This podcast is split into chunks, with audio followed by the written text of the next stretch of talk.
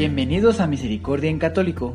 La finalidad de este podcast es compartirte la insondable misericordia de nuestro Señor Jesucristo, apoyándonos de literatura de santos como la biografía y diario de Santa Faustina, testimonios, temas para poner en práctica día a día para el crecimiento a la devoción de la Divina Misericordia.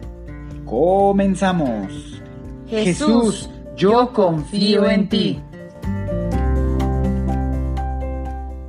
Ya de vuelta, queridos hermanos, aquí a Misericordia en Católico, ya sea que lo estés escuchando a través del podcast o a través de canal de YouTube. Bueno, pues aún así, bienvenido. El día de hoy vamos a continuar con el diario de Santa María Faustina Kowalska de una manera más continua. Les recuerdo que hace ya tiempo comenzamos con el, con el diario de una manera más eh, salteada, yendo directamente a algunos numerales para pues meditarlos un poco.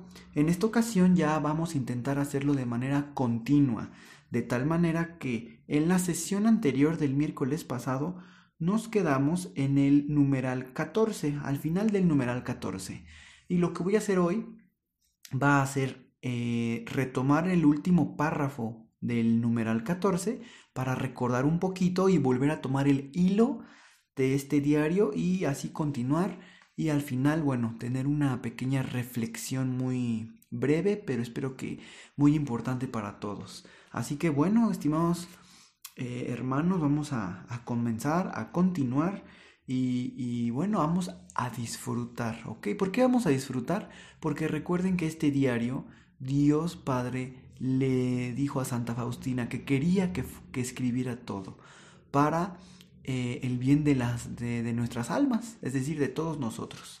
Así que bueno, vamos a disfrutar, vamos a encontrar y a descubrir pues todos estos regalos. Así que bueno, comenzando con el último párrafo del numeral 14. Dice, enseguida oí esta voz, te recibo, estás en mi corazón. Cuando regresé a la, de la capilla, la Madre Superiora primero me preguntó, pues bien, ¿te ha recibido el Señor? Contesté que sí. Si el Señor te ha recibido, yo también te recibo. Tal fue mi ingreso. Sin embargo, por varias razones, más de un año tuve que estar en el mundo, en casa de esta piadosa señora, pero no volví ya a mi casa. En aquella época tuve que luchar contra muchas dificultades. Sin embargo, Dios no me escatimaba su gracia.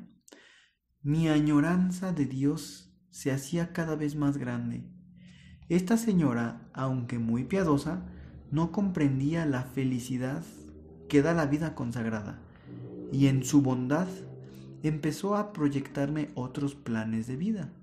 Pero yo sentía que tenía un corazón tan grande que nada podía llenarlo. Entonces me dirigí a Dios con toda mi alma, sedienta de Él. Eso fue durante la octava de Corpus Christi. Dios llenó mi alma con la luz interior para que lo conociera más profundamente como el bien y la belleza supremos. Comprendí cuánto Dios me amaba. Es eterno su amor hacia mí. Eso fue durante las vísperas.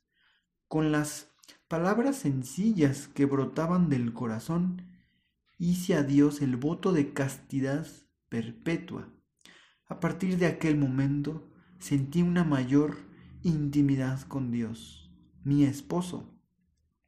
En aquel momento hice una celdita en mi corazón donde siempre me encontraba con Jesús. Por fin llegó el momento cuando se abrió para mí la puerta del convento. Eso fue el primero de agosto. Al anochecer, en vísperas de la fiesta de la Madre de Dios, de los ángeles? Me sentía sumamente feliz. Me pareció que entré en la vida del paraíso. De mi corazón brotó una sola oración, la de acción de gracias.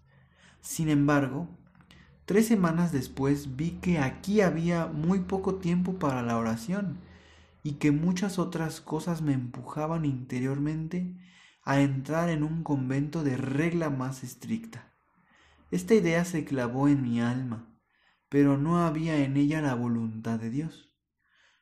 No obstante, la idea, es decir, la tentación, se hacía cada vez más fuerte hasta que un día decidí hablar con la Madre Superiora y salir decididamente.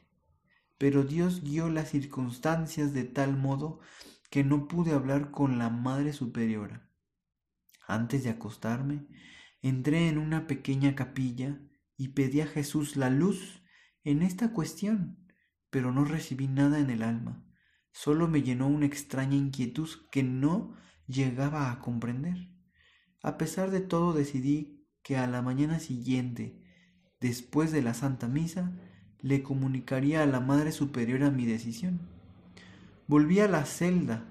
Las hermanas estaban ya acostadas y la luz apagada. Llena de angustia y descontento, entré en la celda. No sabía qué hacer conmigo. Me tiré al suelo y empecé a rezar con fervor para conocer la voluntad de Dios. En todas partes había un silencio como en el tabernáculo. Todas las hermanas, como las hostias blancas, descansan encerradas en el cáliz de Jesús, y solamente desde mi celda Dios oye el gemido de mi alma. No sabía que después de las nueve sin autorización no estaba permitido rezar en las celdas. Después de un momento en mi celda se hizo luz y en la cortina vi el rostro muy dolorido del Señor Jesús. Había llagas abiertas en todo el rostro y dos grandes lágrimas caían en la sobrecama. Sin saber lo que todo eso significaba, pregunté a Jesús, Jesús, ¿quién te ha causado tanto dolor? Y Jesús contestó, tú me vas a herir dolorosamente si sales de este convento. Te llamé aquí y no a otro lugar, y tengo preparadas muchas gracias. Pedí perdón al Señor Jesús e inmediatamente cambié la decisión que había tomado. Al día siguiente, fue día de confesión, conté todo lo que había ocurrido en mi alma, y el confesor me contestó que había en ello una clara voluntad de Dios, que debía quedarme en esta congregación y que ni siquiera podía pensar en otro convento. A partir de aquel momento siento siempre feliz y contenta. Poco después me enfermé la querida Madre Superiora me mandó de vacaciones junto con otras dos hermanas a Kolimou, muy cerquita de Varsovia. En aquel tiempo le pregunté a Jesús, ¿por quién debo rezar todavía? Me contestó que la noche siguiente me habría conocer por quién debía rezar. Vi al ángel de la guarda que me dijo, que me dijo seguirlo. En un momento me encontré en un lugar nebuloso, lleno de fuego, y había allí una multitud de almas sufrientes. Estas almas estaban orando con gran fervor, pero sin eficacia para ellas mismas. Solo nosotros podemos ayudarlas. Las llamas que las quemaban a mí no me tocaban. Mi ángel de la guarda no me abandonó ni por un solo momento. Pregunté a estas almas, ¿cuál era su mayor tormento? Y me contestaron unánimemente que su mayor tormento era la añoranza de Dios. Vi a la Madre de Dios que visitaba a las almas en el purgatorio. Las almas llaman a María la estrella del mar. Ella les trae alivio. ¿Deseaba hablar más con ellas? Sin embargo, mi ángel de la guarda me hizo señal de salir. Salimos de esa cárcel de sufrimiento. Oí una voz interior que me dijo, mi misericordia no lo desea, pero la justicia lo exige. A partir de aquel momento me uno más estrechamente a las almas sufrientes.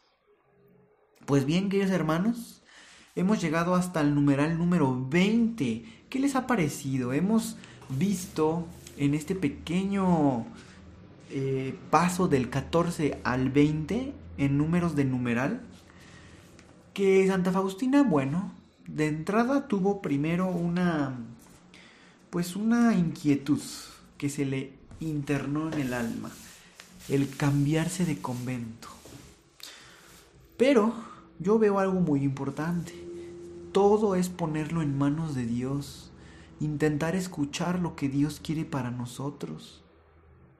Porque hay muchas veces que podemos eh, pues hacer sufrir a nuestro Señor, como nos lo relata Santa Faustina, al tomar algunas acciones o decisiones. Recuerden que hay que pedir la perseverancia en la oración, tener paciencia en escuchar, en resolver algunas situaciones, ¿verdad? Hay que tener la paciencia, tomarte el tiempo necesario, ser prudente y bueno, poner siempre todo en manos de Dios, de alguna u otra manera nos hará conocer su voluntad. Y bueno, también nos damos cuenta que Santa Faustina eh, vio a su ángel de la guarda y la condujo al purgatorio. Y en ese lugar, pues se dio cuenta, y es un aprendizaje para todos nosotros, que las benditas ánimas del purgatorio no pueden orar por ellas mismas. Nosotros que estamos aquí en la tierra, o sea, que somos la iglesia militante, somos los que podemos orar por ellas por nuestros seres queridos, pero también por aquellas almas que nunca nadie ha rezado por ellas, que están olvidadas. Hay que también rezar por ellas para que la gran misericordia de Dios también se manifieste en el purgatorio, dándoles ese respiro, ese consuelo de ese fuego que purifica. Y también nos damos cuenta que la Virgen de los cielos baja al purgatorio, les echa una manita también. Entonces, bueno, pues en el Santo Rosario podemos también pedir por estas benditas ánimas del purgatorio. Creo que estos numerales, aparte de estas cosas que yo les he estado pues transmitiendo, tal vez tú pudiste darte cuenta de algo más, algo que no esté yo mencionando ahora, pero lo puedes meditar y puedes también ponerlo en práctica. Y de esta manera poder ir viviendo un poquito como los santos. Es importante internar algunas de las prácticas de los santos en nuestra vida para ir imitando a pues esas vidas que que Dios nos ha traído para darnos ejemplo, para ayudarnos y para ayudar. Pues bueno, queridos hermanos, ya vamos terminando casi con 15 minutos. Espero no haber quitadoles mucho tiempo de su día. Y muchas gracias. Les invito a que lo compartan 15 minutos a la semana. Podrían ser dos minutos al día en el cual, pues bueno, llevamos una buena carga eh, de aprendizaje espiritual para nuestro provecho y para gloria de Dios. Queridos hermanos, que estén muy bien y que Dios los bendiga. Hasta pronto. Si es la primera vez que escuchas nuestro podcast, te invitamos a que escuches el numeral 0,1,1, que habla sobre las temáticas que se desarrollan en este podcast y el lenguaje que hemos propuesto para identificar cada una de ellas y así sea más fácil para ti escuchar las que más te agraden. Te dejamos el link del audio y la lista de las temáticas en la descripción que este audio tiene.